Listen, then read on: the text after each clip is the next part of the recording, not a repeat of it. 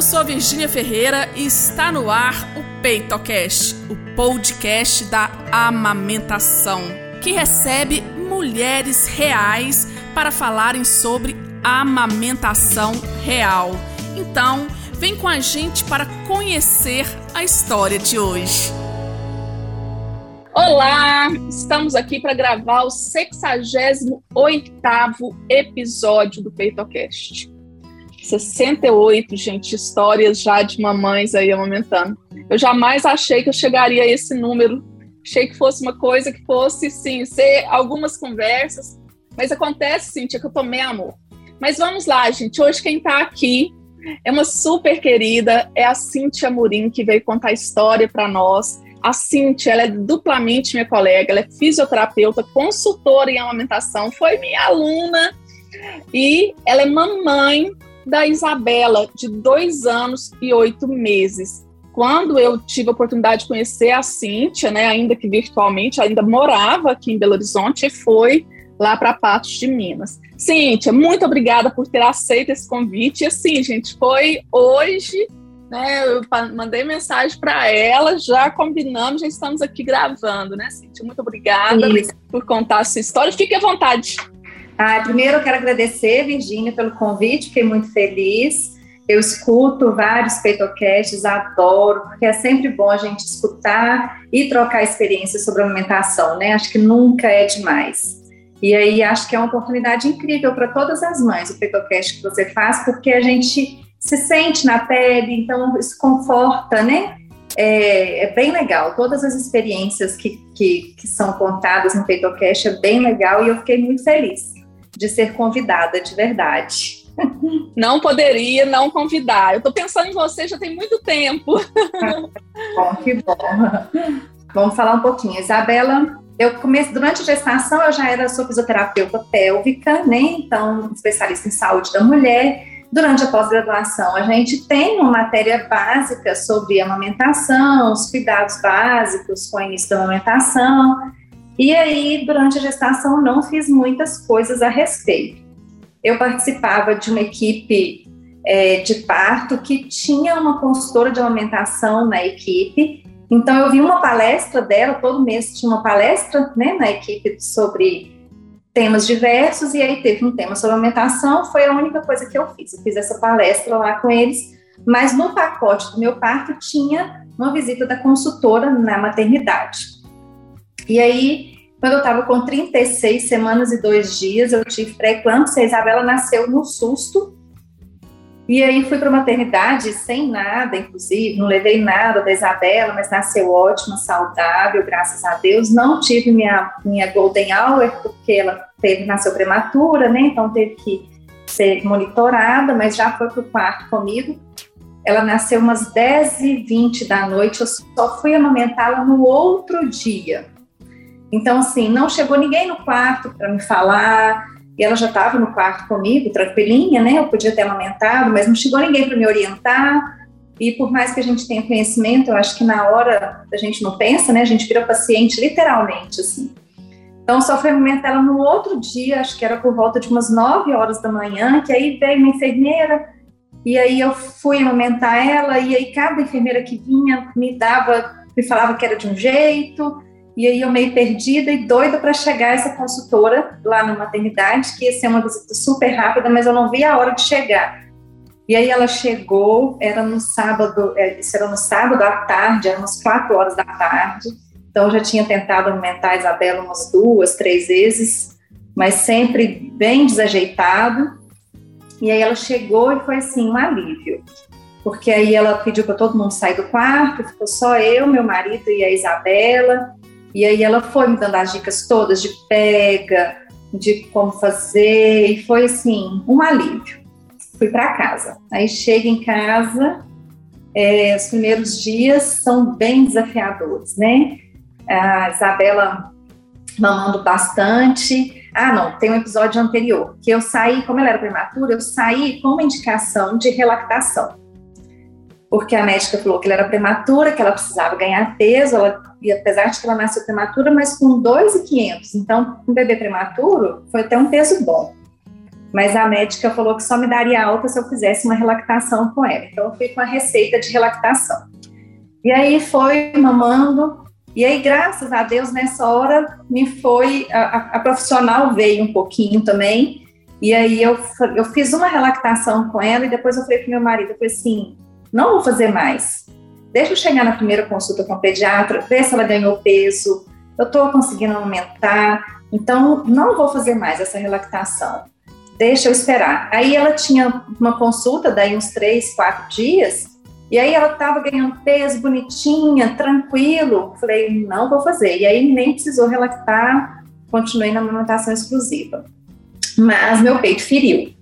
Aí meu peito feriu, e aí eu chamei a consultora de novo, a que tinha me atendido na maternidade, ela foi lá em casa. E aí ela ficou lá em casa comigo, acho que umas duas horas, e foi, assim, muito importante, porque aí ela me posicionou direito, em casa, foi bem legal essa experiência, né? Porque daí ela te olha no seu ambiente, com os recursos que você tem, com, do jeito que você tá, então, assim, é bem legal. E aí ela ficou lá em casa umas duas horas, ela falou, enquanto a Isabela não... E você e a Isabela, né? Que é um aprendizado para mim e um aprendizado para o bebê também a alimentação, né? Os bebês não sabem, não nascem sabendo mamar, a gente não, não aprende a amamentar logo que pare, então é um aprendizado para os dois, né? E aí ela saiu de lá e melhorou muito, ela fez a aplicação do laser, e aí a partir daí as coisas foram fluindo melhor. Então ela fala assim, o início da alimentação é muito desafiadora. Então você tira, a pega tá correta, você deixa, aí o neném mexe, a pega solta, aí você tem que vai, posiciona de novo. Então é uma, uma novela no início, né? Mas depois que ajusta, vira. É muito bom, é muito gostoso, assim. É, então, Isabela, depois de um tempo, foi ótimo. Isabela mama até hoje, dois anos e oito meses. A gente passa por alguns desafios, né? Então, ela nunca. Eu, eu fiquei seis meses de licença maternidade, então foi fluindo super bem. E aí, quando foi chegando, nos cinco meses mais ou menos, eu falei: bom, agora eu tenho que ver o que, que eu vou fazer quando vou voltar a trabalhar. Eu ia voltar a trabalhar só no período da manhã, mas eu ia deixar ela com minha mãe e eu precisava de oferecer o leite é, quando ela estivesse fora, né? Quando eu estivesse fora. Só que meu peito, ele nunca. Ele, ele se adequou muito rápido à demanda que a Isabela tinha. Então, meu peito, não, meu peito não vazou, eu não tinha essa questão de peito vazar, de encher demais, ficar muito dolorido. Então, ele rapidamente se adequou à demanda da Isabela. Então, quando eu ia ordenhar para deixar o leite para ela, eu ficava muito tempo e conseguia ordenhar muito pouco. E aí, o leite ordenhado eu tentava oferecer para ela na colherzinha, no copinho, todas as formas possíveis e ela não tomava nem meu leite e nem o leite, nem a fórmula. Ela não, não mamava nada, de jeito nenhum, não pegava, só meu peito. E aí eu ficava lá um tempão tentando, tentando tirar o leite. E aí, no final, eu acabava jogando fora, porque eu colocava no copinho, colocava na colher dosadora, colocava de todos os jeitos, ela não pegava. Até que eu desisti. Eu falei assim, bom, eu vou amamentar. A hora que eu for sair, ela já estava com seis meses. Ela já estava começando a introdução alimentar, então eu falei, eu vou amamentar, deixar ela com minha mãe, minha mãe dá frutinha durante a manhã, ao invés dela dar tipo uma fruta e leite, depois fruta de novo, ela dá só a fruta. Quando eu chegar, eu amamento ela. E assim foi, deu super certo. E aí tirei o estresse de ficar tendo que preocupada em extrair o leite para ofertar depois, porque não saía muito, né? Não tinha muito estoque, assim, é fábrica mesmo, né? Aquela, aquela frase, famosa frase de que peito não é estoque, é fábrica. Então, é, fluiu super bem e aí foi. É, eu tive um ducto entupido e aí resolveu também com a ajuda da consultora. E aí eu tive a vontade de ajudar outras mães, foi quando eu conheci a Virgínia, que eu decidi fazer o curso de consultoria em amamentação também, que eu acho que é muito importante essa consultoria. E aí segui amamentando, amamentação em livre demanda até os dois anos de idade. E aí aos dois anos eu comecei a pensar em diminuir um pouco a amamentação, em, em não ser livre demanda mais. É, primeiro porque eu tinha colocado esses dois anos na minha cabeça, mas muito mais porque as pessoas, a gente começa, é assim, né? Se você não amamenta, as pessoas falam. Aí, se você amamenta por, por longo tempo, uma amamentação prolongada, as pessoas também começam a dar palpite. E aí você começa a amamentar na frente da sua, da sua sogra, da sua tia, da sua avó. E aí começa a falar que, ai, que, né, tá, tá, tá, tá com, tá grande demais, no seu peito não tem mais nada e aí começa uma confusão danada, né? Então, assim, eu acho que foi muito mais pelos outros do que por mim mesmo. E aí eu comecei a falar com ela, eu falava, filha, agora a gente vai mamar só em casa. E aí um tempo ela não, não ela, Isabela ama esse mamar, ela ama esse mamar. Então, no início ela não aceitava muito, mas aí depois, aos pouquinhos, ela foi aceitando e aí ela já aprendeu que mamar só em casa. Aí procurei a Virgínia até para me ajudar num desmame mais gentil, é, pelo menos diurno, assim, a gente chegou na, conclusão, né, de que a gente ia começar pelo, pelo desmame diurno, é, porque eu não, eu sou muito afetiva, ah, não sei nem o que falar, assim, mas eu não, não dou conta de deixar neném chorando, eu não queria uma, um desmame muito, muito abrupto e nem muito, muito traumático, nem para mim, nem para ela, não dou conta de deixar chorando. Então, sim, aí eu procurei a Virgínia e ela me deu uma dica super legal do, do painel. Então, eu construí o painelzinho com a Isabela, das coisas que a gente faz durante o dia, das coisas que a gente faz durante a noite, a gente construiu. E foi super legal e foi super tranquilo, assim. Acho que foi uns dois dias que ela que ela reclamou e que ela pediu, que aí ela mamava mais na hora de dormir, de tirar a sonequinha, na hora que acordava. E aí foi super tranquilo. E aí eu comecei a falar para ela que a gente ia mamar só na hora de acordar e só na hora de dormir. E aí durante o dia ela não pede mais. É, falei com a, com a Virginia assim que ela substituiu, eu tenho uma pinta aqui na, no pescoço e ela substituiu pela pinta, então a hora que ela está querendo ela dormir ou um aconchego, ela vem e mexe ou na minha boca ou na minha pinta. E, e foi super tranquilo esse processo. Nossa, eu achei muito bom.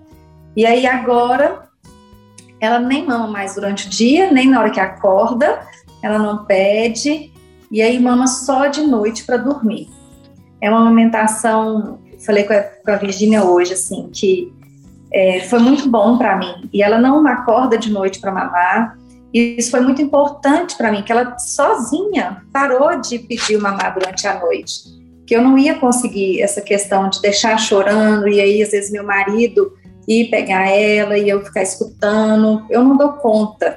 Então foi um processo muito bom e muito leve para mim e para ela, que hoje em dia, a hora que ela acorda, ela não quase não tem despertado de madrugada, mas um dia que tem, eu deito do lado dela, ela me abraça, pega na minha pinta ou na minha boca e adormece de novo. Então foi um processo muito natural, muito leve para mim.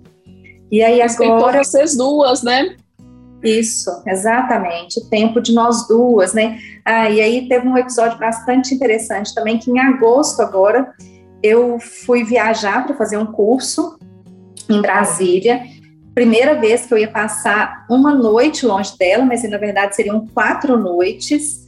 E aí no início eu fiquei preocupada, falei, gente, que, que vai acontecer, né? Meu peito vai encher demais, ou vai secar. Fiquei com muita, eu acho que eu fiquei com mais preocupação dele secar, porque eu não queria que o desmame também fosse assim, porque meu leite secou.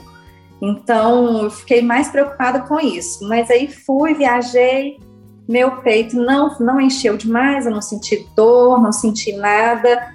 E aí voltei. Quando eu voltei, ela pediu e continuou mamando naturalmente. Então, assim, Acho que meu corpo super se adaptou e eu já fui três vezes para esse curso, as três vezes a mesma coisa. Então eu viajo, ela fica sem, quando volta. Minha mãe falava assim: na hora que você viajar, a hora que você voltar, ela não vai querer mais. Mas não. É, porque era, era, era até uma forma, né, que antigamente se fazia, né? Mandava é. as crianças para casa da avó, deixava um tempo, né? Mas isso. é isso, para evoluir tem que ter mais dias, assim.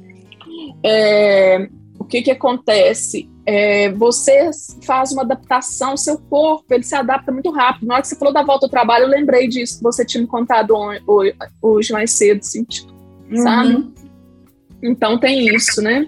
E, e, eu lembro, Cintia, quando você me procurou, é, eu até sugeri esse, essa organização do dia, porque você estava cansada, né? A, a livre demanda naquele momento, com dois anos, aquela desorganização, né?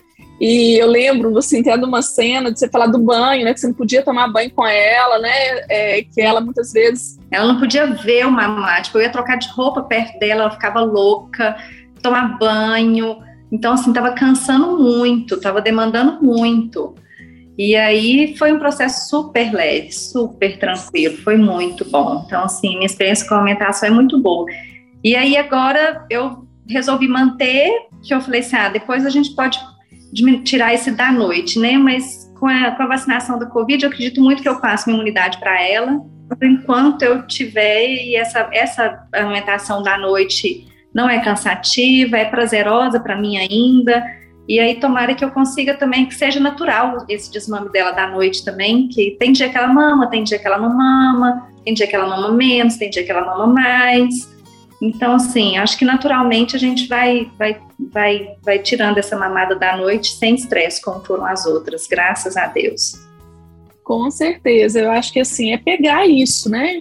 Que da mesma forma que foi, né? É, com o dia, pode ser da noite, né? Com a participação dela, né? Ela entendendo ali, né? Que é, foi um, um o, TT, né, o mamar, foi importante durante todo aquele momento, mas agora, agora ela pode te ter de outras formas, né? Que história linda. Cíntia, eu vou te fazer duas perguntinhas. Cíntia, a primeira é o seguinte: hoje, quando você ouve a palavra amamentação, qual é a primeira coisa que você sente? Amor. Nossa, é amor e prazer, assim. Eu tenho muita paixão, muito amor pela amamentação.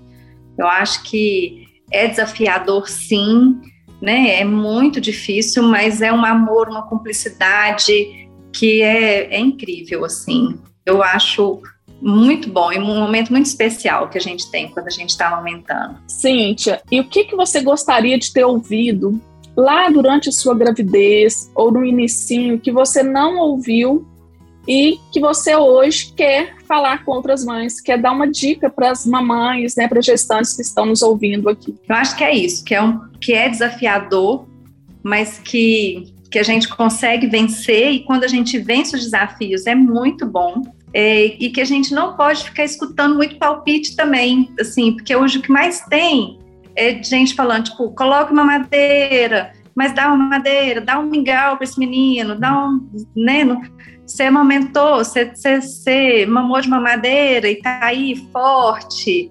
Então, assim, é, dá mais apoio para a amamentação, sabe? Porque eu acho que não existe esse apoio da amamentação, principalmente da rede de apoio. A rede de apoio geralmente te induz a não aumentar, te induz, a maioria delas, ela te induz a, a introduzir né, o bico, a mamadeira, enfim, tudo que às vezes pode prejudicar a aumentação. Então, eu acho que é se informar muito, ter muita informação, principalmente durante a gestação, para você estar tá mais preparado, para você poder argumentar com essas pessoas também. E não desistir. Então, acho que seria isso. É desafiador, mas não desista, porque a hora que vence esses desafios é muito bom, é muito compensador, assim, para a gente e para o bebê também. Fantástico, Cintia, fantástico. Nossa, que saudade. Ah, saudade. Muito obrigada, tá? Obrigada. Beijo para você e para Bela. Tá? Obrigada. para vocês também, viu? Esse foi mais um episódio do PeitoCast e espero que ele tenha feito alguma diferença na sua jornada com a amamentação. Para doses diárias de aleitamento materno, te espero no Instagram, arroba Virginia Ferreira Saúde.